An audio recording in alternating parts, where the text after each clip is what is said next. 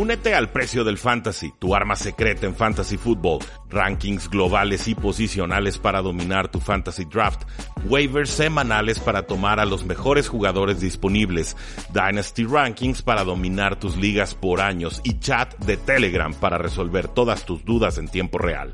Visita stam.store diagonal precio NFL o da clic al link en este episodio para suscribirte.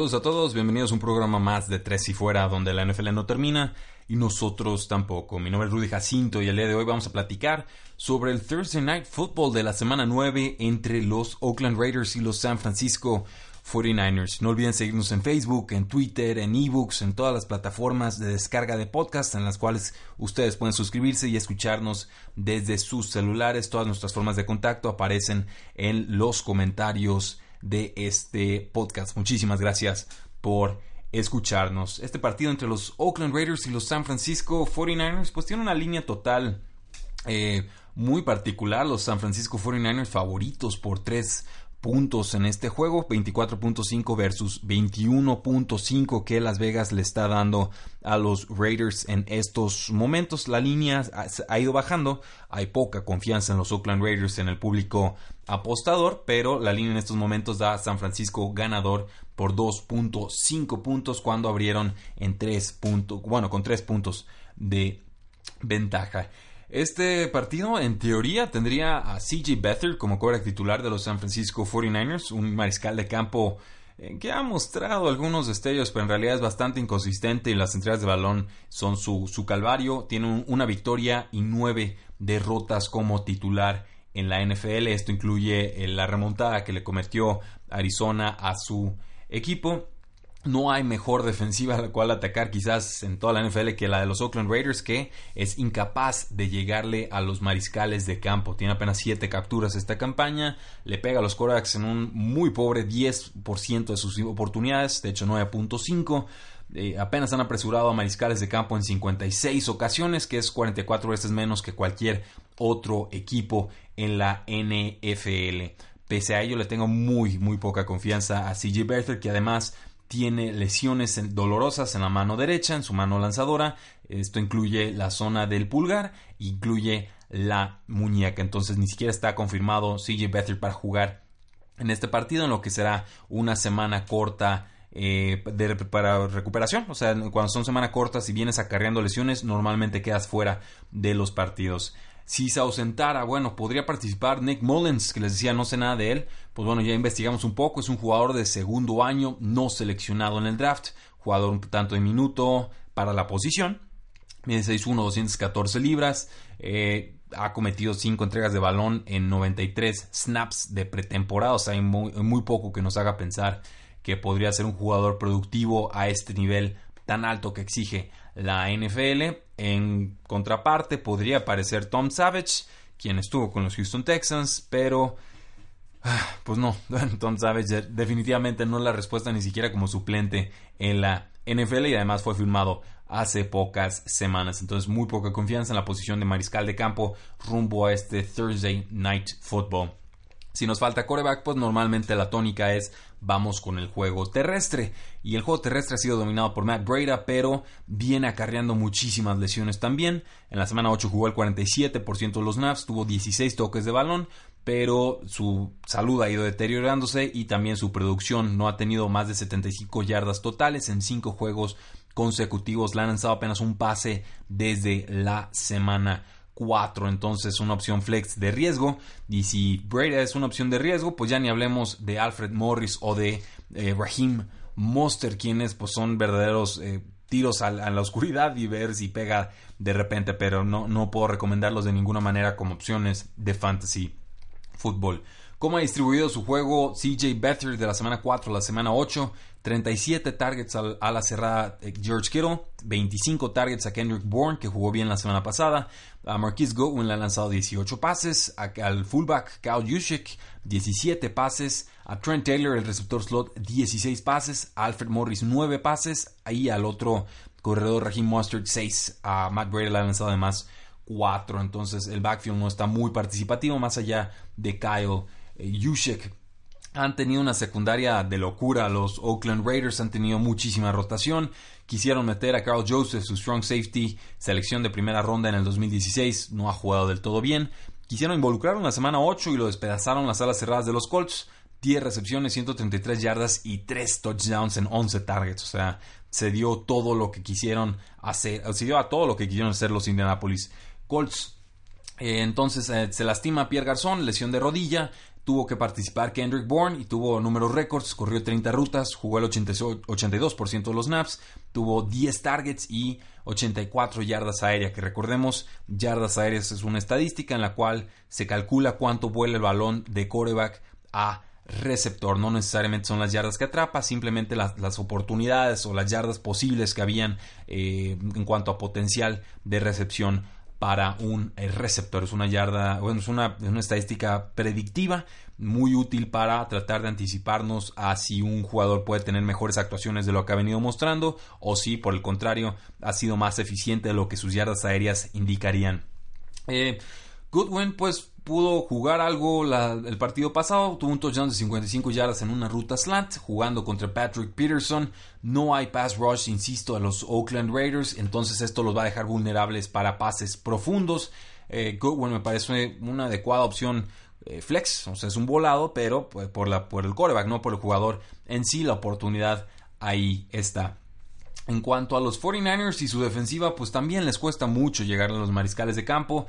Eh, y le llegan una captura mariscal de campo en apenas el 5% de sus jugadas defensivas.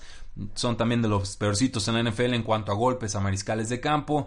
Han permitido la segunda cantidad más alta de touchdowns a ofensivas rivales. Han permitido 18 touchdowns en lo que llevamos de campaña. Creo que Derek Carr viene en su mejor partido en 2018 contra los Colts. Encontró a Jared Cook para jugadas profundas. Eh, completó 17 pases eh, consecutivos, eh, tuvo un touchdown terrestre, tuvo apenas un golpe contra, con la línea ofensiva, recibió apenas un golpe. venían de una semana de descanso, creo que en general mejoró la perspectiva ofensiva de este equipo. No extrañaron a Mari Cooper, que ya está con los vaqueros de Dallas. Parece un duelo favorable, creo que a Mari Cooper es opción de quarterback 2 alto para fantasy football, incluso podría ser de quarterback 1 bajo. Hay seis equipos que descansan esta semana. Eh, son los Arizona Cardinals, los Cincinnati Bengals, los Indianapolis Colts, Jacksonville Jaguars, New York Giants y Philadelphia Eagles. Entonces, ante estas tantas ausencias de mariscales de campo, se vuelven más viables las opciones como Derek Carr. Tuvo pues, mayor participación Doug Martin, tuvo más toques que Jalen Richard. 15 a 10 toques, tuvo 56% de los snaps Doug Martin en sustitución y reemplazo de Marshawn Lynch, ya fuera por probablemente el resto de la campaña. Los 49ers tienen una buena defensiva terrestre, pero no van a tener a Ruben Foster por lesión en el tendón de la corva, su linebacker en este partido. Y además eh, regresa el linebacker, eh, más bien el, guardia izquierdo que leche o se mele de una lesión de rodilla que lo tuvo fuera casi un, bueno, prácticamente un mes. Esto pues le da opción a Doug Martin de ser una opción flex o un running back 2 de bajo calibre. El que no tuvo cambio ante la lesión de Marshawn Lynch fue pues este, este corredor Jalen Richard que a mí me gusta, me gusta más que Doug Martin, pero no le modificaron su rol. Necesita que los Raiders estén en desventaja en el marcador para que lo utilicen por la vía aérea. Entonces puede ser útil, pero sobre todo en ligas PPR. La semana pasada tuvo 8 targets, fue cifra récord para el equipo en ese partido y además los 49ers han permitido la sexta mayor cantidad de recepciones a corredores, han permitido 50 recepciones en esta campaña. Entonces, Jalen Richard, opción flex de bajo calibre, eh, puede subir su perspectiva si los Raiders se encuentran en desventaja en el marcador. Como pasó Derek Carr en la semana 8, pues 8 targets al corredor Jalen Richard, 5 a Jared Cook, la ala cerrada, le mandó 4 a Jordi Nelson, a Brandon LaFell y Seth Roberts, muy repartido el juego entre sus receptores abiertos y le lanzó dos pases a Doug Martin, que no es su eh, especialidad. Cook, pues el más importante por la vía aérea, me parece, se estaría enfrentando, en teoría se hubiera enfrentado a Adrian Colbert, el free safety de los 49ers, pero ya lo pusieron en reserva de lesionados y además ya habían perdido al strong safety Jakis, eh, eh, Tart, una lesión de hombro. También ya habían perdido al free safety Anton Exxon por una conmoción. Entonces está muy muy lastimada la secundaria de San Francisco que de por sí no había sido buena en esta campaña. El que reemplazó a Martavis Bryant, que lo presumieron mucho en los medios, fue Brandon LaFell. Corrió 27 rutas, cifra récord empatada con Jordi Nelson para receptores abiertos en la semana eh, pasada. Hay oportunidades, probablemente necesiten un touchdown para ser viables en esta eh, semana. No, hay, no parece haber mucho potencial de sumar yardas entre todos estos receptores, Seth Roberts y Jordi Nelson y Brandon LaFell. ¿Quiénes le han hecho daño a los San Francisco 49ers? Pues receptores slots. Y es donde participa Seth Roberts. Golden Tate tuvo buena, buena tarde. 7 recepciones, 109 yardas. El receptor de los, de los Green Bay Packers, Marquez Valdez Scanlin, también tuvo una buena tarde. 3 recepciones, 103 yardas en el slot. Larry Fitzgerald con los Cardinals, 8 recepciones, 102 yardas, un touchdown. Adam Thielen, 6 recepciones, 102 yardas. Robert Woods de los Rams, 5 recepciones, 78 yardas. Y Keenan Allen de los Ángeles Chargers, 7 recepciones, 63 yardas. Todos ellos produjeron a buen nivel o incluso por encima del nivel esperado contra los San Francisco 49ers. Creo que Seth Roberts pudiera ser la opción más viable entre los receptores abiertos, por más que a mí no me guste como un eh, talento. Entonces, esa es la perspectiva. Tenemos dos muy malas defensivas. Tenemos a un quarterback lastimado a los lados de los San Francisco 49ers. Tenemos un quarterback que parece estar despertando en la campaña con Derek Carr, con los Oakland Raiders, pero que todavía se está acostumbrando a armas nuevas a la ofensiva. Va a ser un juego feo, va a ser un juego deslucido. Creo que podría ser el peor Thursday Night Football en todo eh, este año. Pero eh, voy a decantarme por los Oakland Raiders. Creo que pueden ganar este partido en los. Eh, un, juego que se puede ir quizás 25, 22, 24, 20. Un, juego en ese, en ese rango de 20 bajos. quizás apretadito, pero que en general los Oakland Raiders puedan dominar.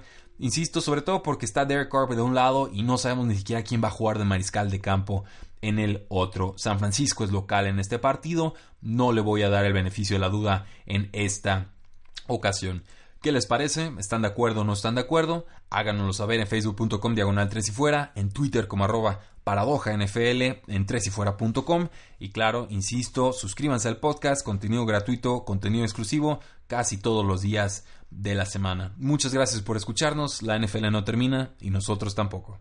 3 y fuera.